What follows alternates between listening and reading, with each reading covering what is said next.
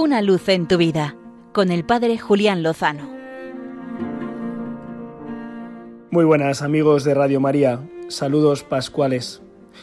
Comenzamos semana y quiero hacerlo tomando pie de la celebración que ayer, domingo sexto de Pascua, tenía lugar en la iglesia.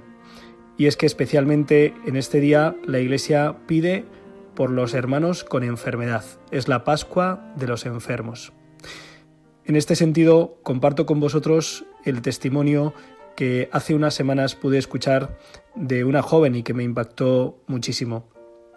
Esta chica eh, era enfermera y contaba en un vídeo cómo su deseo era ayudar a las personas a que, a que tengan vida y una vida saludable.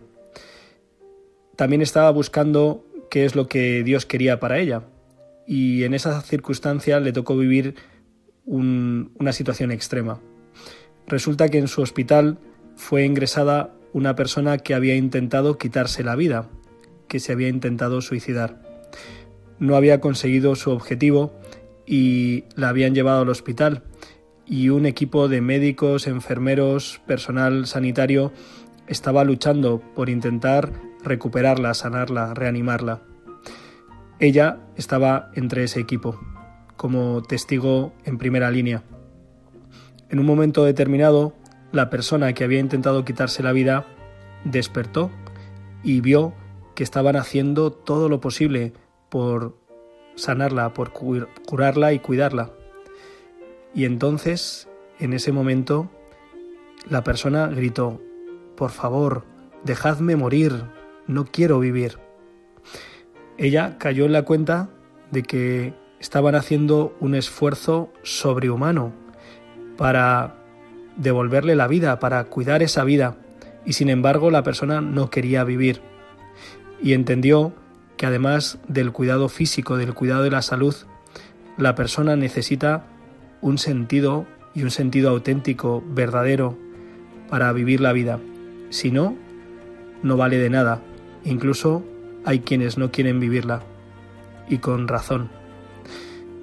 Esta chica que daba su testimonio contaba que esta, este acontecimiento había estado en la base de su decisión de entrar como religiosa al convento, porque había descubierto que lo mejor que podía hacer por sus hermanos, a los que quería cuidar y dar salud y dar salvación, era entregarse a Cristo, para que Cristo fuera la vida de los hermanos para que el amor de Cristo, ese amor que ama hasta el extremo, eh, porque no hay amor más grande que el que da la vida por sus amigos, pues era ese amor el que necesitan las personas.